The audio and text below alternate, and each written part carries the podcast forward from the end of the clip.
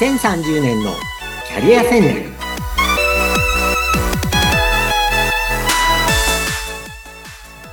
こんにちは人材開発コンサルタントの山岸真嗣ですお相手役は今回も相本幸子です。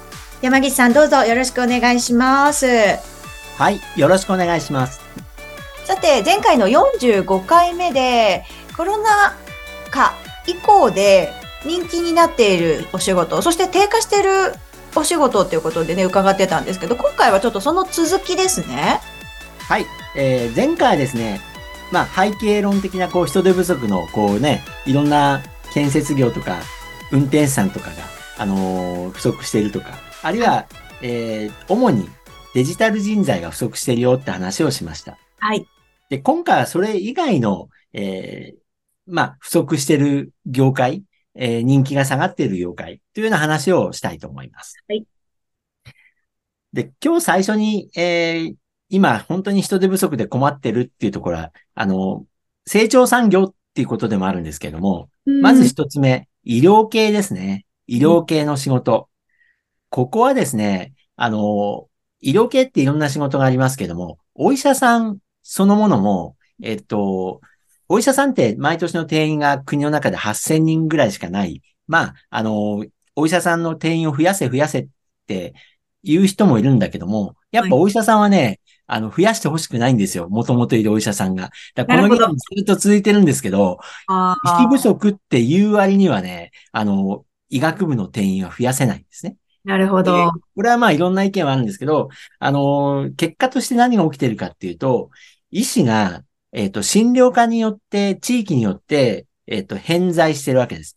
だからまあ、わかりやすくは都市部は、やっぱり若いお医者さん住みたいので、うんえっ、と、まあ、数としては不足してないですよね。はいはい。問題はね、えー地方、都市、まあ、あの、わかりやすく言うと田舎のエリアですよね。うんまあ、いろんな田舎がありますけども、やっぱりね、お医者さんが来てくれないんですよ。住みたくないから、若い医者。うんで、昔は、えっ、と、大学ごとに、まあ、医局制度っていうのがあって、はいえっ、と、大学ってもうものすごいピラミッドのこう教授を筆頭としたもう上位下脱の命令ができたので、はいえっ、と、教授が、お前何年間か、この田舎の都市に行ってこいって言ったら、うん行かざるを得なかったんですよ。すごい世界ですね。そう。でね、それで日本中にお医者さんがね、えっ、と、い足りなくはならなかった。なるほど。ただ今は、えっ、と、その医局制度じゃなくて、研修医制度が自分がね、選べるようになったんですよ。病院を。そうするとね、えっ、と、まあ、わざわざで、どうしても若者にとっても子育て世代にとっても、都市部の方が住みやすいのは否めないので、わざわざ、こう、地方都市に行くっていうのはね、えーやっぱり希望者が少ないんですよねお医者さんで言うと。うんそれで、えっ、と、またね、特に女性のお医者さん増えたこともあって、で、はいお医者さん同士のカップルも増えてるんですよね。昔に比べれば。そうするとね、お医者さん同士ってやっぱり二人の勤務地、同じ病院じゃなくても、やっぱり、あの、都市部だと選択肢がたくさんあるし、あの、子育てもしやすいし、当然学校とかも、あの、はい充実しているので、えー女医さんは、ましてこう、地方に行きたくないわけです。結婚前も後も。うんそうするとですね、本当に偏在しちゃうんですよね。うんうんうん。あとですね、こう、診療科ごとの話があります。これはですね、えーやっぱり大変な診療科はなり手が少ない。うん、例えば救急、救命救急とか、あのー小児科とか、産婦人科、うん産科婦人科。はいこういうところはね、なんでね、人気がないかっていうとね、あの、自分でね、病院、えっ、と、患者さんのコントロールができないんですよ。救命そう。です救急って救急車が運んでくるんで、うん。あるいはその病院の中でも悪くなった人を助ける仕事なので、うん。うんうん。そうするとね、救命救急とかの ICU とかっていうのはもう本当にあのいいつ来るかわからないわけです。だから土日も含めて夜中も含めていつでもこう、あの、まあ、携帯を手放せない仕事なんです。うん、で、同じようにですね、参加も、えっ、と、人気がなくて、参加はですね、あの、お産っていつ来るかわかんないんですよね。こればっかりはね。そう、あの、はいそうなんですよ。産、お産ってね、結構夜とか早朝に、あったりするじゃないですか。それもね、コントロールできないのでね、やっぱ人気が少ないんですね。確かに、確かに。小児科は、まあ、あのーこれはね、もう本当にやりたくてやってる素晴らしいお医者さんいっぱいいるの知ってるんだけど、やっぱりね、小児科って手間かかる割には大変なんですよ。小さいから相手が。例例えば1歳、2歳の子のね、病気助けてあげたいと思っても、自分で自分のどこが痛いかとか、どう痛いのとか表現できないじゃないですか。子供はね。うん。で、あと、注射痛がって暴れたりね。で、すごくこう、ね、あの、可愛いんだけど、なかなか、こう、大人のようなわけいかないじゃないですか。うんでそうするとね、あの、小児科とか、その産科とか、まあ、あと、手術の時にいなきゃいけない麻酔科とかね。まあ、そういうね、忙しい時間にコントロールできないところがね、あ、の、なり手が少ないと一般的に言われていて、特に地方は難しいんですよ。うんで、同様のことが看護師さんにも言えていて、看護師さんも結局その産科婦人科とか、あの、まあ、もともとさん、あの、看護師さんは夜勤があるので、夜勤がある大きい病院は、やっぱりね、若いうち何年かそこで修行しないとっていうか勤務しないとね、看護師さんとして一人前になりにくいところもあるんですね。うんで、それはしょうがないとしても、えっ、と、まあ、家庭を持って、えー看護師さんずっと働ける素晴らしい仕事なんだけれども、やっぱ家庭を持って、あのーやり始めるとですね、やっぱり夜勤は大変なんですよね。なるほど。お給料はいいんだけど。はい。うん、で、そういうので、夜勤がある大きい病院は本当に人手が不足してます。特に地方都市は。うん。で、笑い話みたいな話があって、あの、私医療系の会社に、まあ、結構10年以上いたので、ええ例えば、あの、ナースがですね、あの、病棟あたりの数決まってるんですよ。で、ある地方都市ではですね、数合わせのために80歳のナースの方が、80歳ですよ。資格さえあればいいので、80歳のナースの方が、いつもね、夜ちょこんってね、廊下に座ってる病院があるんですって。なんか、あの、最初はね、その、一体営業マンがね、あの、入院患者さんなのかと思ったら、あの人ナースで数合わせなんですよって話が、なんか冗談みたいな話を聞きました。ああ、そっか。とりあえずまあそうねっていうことなんだ。そう。でね、まあ国もね、その当たり前っちゃ当たり前なんだけど、この人数をすごい、あの、まあ安全管理のために、そういう変なことも起こるんです。で、背景にあるのは、まあ、で、医療関係者、で、あと介護ですよね。はい介護はまたちょっと病院とは違うんですけれども、圧倒的に日本で介護されるじ人数が増えていくので、高齢化で。はい。そうするとですね、介護施設の、こう、働く職員さん、いろんな職種がありますけど、絶対数が本当に足りてないですよね。うんうんうんで、介護職に関してはね、その、足りてなくて成長産業なんですけど、はいかあの介護保険の中で賄う仕組みに今なっちゃっていることが多いので、ああ、確かに。残念ながらね、お給料が高くないんですよね。ああ、それは本当に皆さんね、よくご存知だと思う話ですよね。うーん、だからね、あの、介護の方のし職員さんのお給料を上げてあげるには、やっぱり、まあ、国からの補填がないとね、結局おじいちゃんおばあちゃんお金ないから介護施設に入ってるので、うん。そこはね、なかなか難しい問題なんですけども、やっぱり私なんかもあの、若い方に、こう、お勧めするのに、介護とかね、その高齢者向けのサービスっていうのは仕事はいっぱいあるので、一つやりがいもあるしね、やっぱり人のサポートするやりがいもあるんだけど、やっぱりそこのお給料とか条件の話を聞いちゃうと、あの、やめ、やめようかなっていう人はいっぱい見てるんですよ。うん、まあ、頑張ってそこで働くっていう人もいっぱい知知ってますけどね。うん。ですから、あの、まあ、病院の、こう、いろんな専門職に関して、医師、看護師とか、あと、いませんでしたけど、薬剤師とか理学療法士とか、検査技師とかね、みんなね、多分あの、今後、えーこの高齢化社会に対応するには、こう、足りてはいない職種も結構あるんですよね。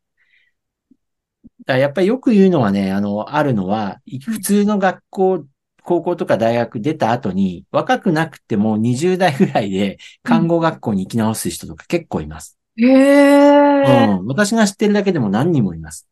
あの、やっぱり社会に出た後で、やりがいとね、その専門性と、その将来性を見たときに、看護師さんになろうってね、20代で、あの、学校行き直した人すごく知ってます。えー素晴らしい。うん。あの、もちろんお医者さんに、その、か社会に出た後になる人もいっぱいいますしね。うーん。私、友人で一番遅い人で医者になった人は、はい。30、えっ、と、6歳ぐらいまでサラリーマンだったんだけど、やっぱり医者になるって言って、えっ、と、36から医学部に入って6年間行くじゃないですか。で、42ぐらいでお医者さんになった人知ってます。へえ。あ、でもやっぱりやりたいことが、そうですね。その人はね、もともと、えっ、と、まあ、薬の研究してたんで、理系ではあったんですけど、やっぱりね、薬の研究するよりね、お医者さんが直接的に人を助けられるなって、30代半ばで思ったんじゃないですかね。なるほうど。んで、看護師さんも、やっぱりあの、銀行で OL やってたけど、やっぱり長く働くには看護師さんだっていう人も知ってるし、だからそういう成長業界で。若いうちにシフトしていくっていうのはすごくありだね。そうですね。うん。で、同様にですね、えっ、と、しやっぱ人気がこう、まあ人手不足っていうか人気が上がってる仕事としてはですね、あの、いわゆる職人さん系ですね。大工さんとか、えっ、と、電気工事技師さんとか、はい。あと植木の職人さんとか、いろんなのの設計技師さんとか。ではいこういうのって、あの、本当にね、もう人が足りてないとこいっぱいあるんですよ。うーん。うん。あのーで、専門の学校でなくてもできる話でいくと、例えば植木の職人さん、うん。私が知ってる人でね、えっ、と、IT の技術者だった人が40歳ぐらいで植木職人さんになりました。すごい。うん全く違うジャンルに行かれたわけですね。うん。あのー友達なんですけど、うんえっ、と、あ、40過ぎぐらいまではね、IT の会社でバリバリやってたんですよ。で、ある時からね、アルバイト的にね、植木の職人さんやり始めたんです。で、やっぱりこれは不足してるし、やりがいもあるし、健康的だし、みたいなんで、今そっち専門になっちゃって、れへーで、多分ですね、もともとだから IT とかやってて、あの、い優秀な人なので、今ね、公園の管理事務かなんか任されてますね。管理、管理業務。だから、大きい公園の、えー専門の植木職人会社で、えー結構その、まあ、チームマネージメントみたいなの、自分も職人だし。ああ、うんじゃあ、前職のキャリアも活かしてる形で。うんまあ、スケジューリングとか人のこう、モチベーションを上げるとかでは活かしてるんじゃないですかね。おー、すうん、ごい。結局、大きい公園って、年間計画がすごい大変なんですよ。うんへえ。いろんな木があるじゃないですか。あ、確かに。ろんな木があって、当然季節があるし、あとね、天気で左右されるじゃないですか。天気でしょっちゅうこう、予定変更になるので。なるほど。はあ。で、そういう仕事を40過ぎから始めて、あの、なんか楽しそうにやってらっしゃる人。うーん。ですから、あの、職人さん系っていうのは、実はそのホワイトカラーでやってきた方って、あのーまあ、やろうと思ってる人とかはね、若干の抵抗ある人もいるんですけど、やっぱね、成長性があって、あの、AI に変わらない仕事っていっぱいあるんですよ。いやう、んそこはね、やっぱりそう、大工さんなんて絶対 AI に変われないですよ。無理ですもんね。うん、大工さんとかね、あの、壁を塗るね、はい、あのはい、はい、職人さんとかね、はい。あと、外の外壁の、こう、うんはめ付けをやる人とかね、うん、もうそれぞれのプロなんで、うん。で、人が足りてないです。もうそういう会社の方と話すと、とにかく若手が入ってこないんで。うん。で、あとは本当にヘアサロンとかネイリストとかね。あの、そういうのもね、機械には変わらないんですよ。うんん。うんやっぱコミュニケーションが一つの武器でもあるので。確かに、確うんかに。今日の気分でどういうネイルにしますかとかっていうの。そう会話のね、目的だったりしますからね、お客さんも。そうそうそうそう。お客さんとの会話もできないと、はい。うん。というのがあります。うん。で、あとはですね、今日の最後は、あの、先生の話をちょっとだけしようと思います。先生がですね、今本当に人気が落ちちゃってて、あの、例えば私もびっくりしたんですけど、小学校の、東京都の小学校の先生って、うん。えー24年卒の新卒の倍率1.1倍だったんですって。え。え2280、そう、2280人が受けて、2009人が合格。先生のレベル、これで大丈夫？ってすごい思いません？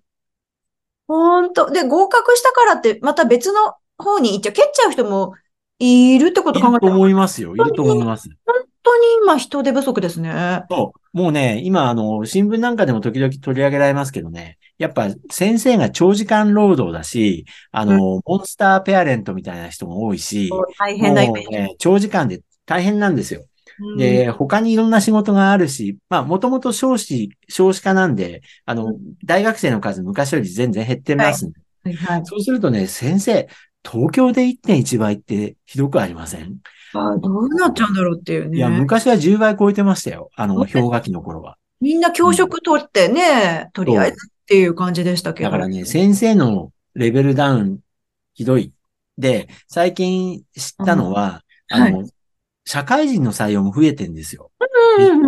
あの、先生って教員の大学で勉強してないとダメなんですけど、うん。あの、今までね、はい。教員の免許なくても、えー、あるレベルの社会人系、社会人の、えー、まあ、経験があると、免除されて受け入れるらしいんですこれはいいことだと思う。よ。うん。でね、それがね、前は40歳以上だったのがね、はい25歳まで年齢下げたらしいんですよ、東京。25歳、つい最近まで学生そうそうそうそう。だからね、だあーったらね、教育学部じゃなくてもね、25からね、先生になるのも大いにありだと思いますよ。いや、それ、すごく、まあ、一時期先生をやってみるっていうのは人生経験としてありだなと思いました。うん。まあ、だからね、それぐらいこう、なんでしょうね。あの、ある偏ったところでね、就職をしたり転職をしようとすると、すごくね、苦労するし、あの、報われないことも多いんですけど、うんやっぱりね、世の中ね、あの、人は減っていくので、あの、若、なんだ、生産者の年齢層、まあ20歳から65歳の年齢層は減っていくので、人手不足なんですよ、間違いなく。うんなので、やっぱり仕事があるところに、えー目をつけるって大事ですよね。ね。本当あの、ちょっとこう顔を上げて、首を横に振ってみると違う世界がね、見えるのかなっていうのがね、そうですね。感はい。ありがとうございます。今回も楽しいお話、びっくりするようなお話も含め聞かせていただきました。山岸さん、ありがとうございました。はい、ありがとうございました。